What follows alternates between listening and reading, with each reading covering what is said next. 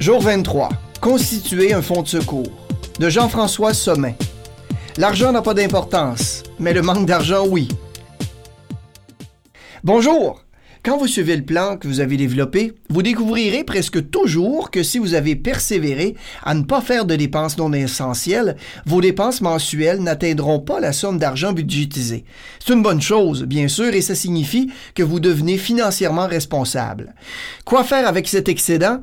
Évidemment, si votre compte courant ne génère pas d'intérêt que le solde ne s'accroît pas, il est beaucoup plus facile de le dépenser, tout simplement en dépensant sur des choses inutiles. Au lieu de cela, vous devriez le placer dans un compte où il peut profiter, ne serait-ce qu'un peu, loin de votre vue et surtout de votre esprit, jusqu'à ce que vous en ayez besoin.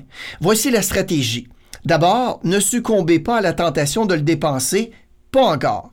Même si cet argent vous semble une récompense de votre bon comportement, il est en réalité le résultat du budget flexible que vous avez élaboré.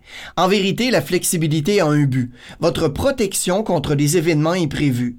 Deuxièmement, Obtenez un compte d'épargne qui vous donne un haut taux d'intérêt pour y placer votre argent. Nous en avons déjà discuté dans des sessions précédentes.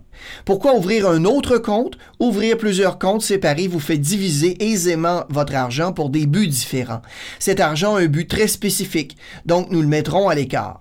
Désormais, à la fin de chaque mois où il vous restera de l'argent supplémentaire dans votre budget, déposez-le dans ce nouveau compte. Ce compte servira de fonds de secours. De temps à autre, la vie nous réserve de mauvaises surprises qui imposent des contraintes à notre budget mensuel. Une panne de voiture, des besoins médicaux, quoi d'autre. Ces fonds assureront le paiement des dépenses issues de ces cas d'urgence sans vous demander trop d'efforts. Vous n'aurez qu'à retirer l'argent pour couvrir ces frais inattendus. Quel montant devrait atteindre ce fonds de secours? Alimenté par votre argent surplus, vous devriez laisser ce fonds croître jusqu'à ce qu'il atteigne six mois du salaire familial. Après cela, vous pourrez choisir entre quelques options pour tout montant excédent. Personnellement, je recommanderais le paiement d'autres dettes. Souvenez-vous, ce n'est pas un compte pour faire des achats importants. Si vous êtes tenté de l'utiliser pour acheter une télévision en cristaux liquides, vous devriez plutôt réévaluer vos buts et vérifier s'ils ne sont pas en train de changer.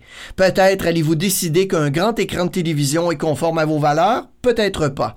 Laissez cet argent seul un jour, vous serez incroyablement heureux de l'avoir fait. Comme quand, par exemple, votre fils revient à la maison avec une voiture bosselée, par exemple pour les cas Donc là-dessus, passez une excellente fin de journée et bien sûr, comme à d'habitude, continuez à vivre votre vie riche.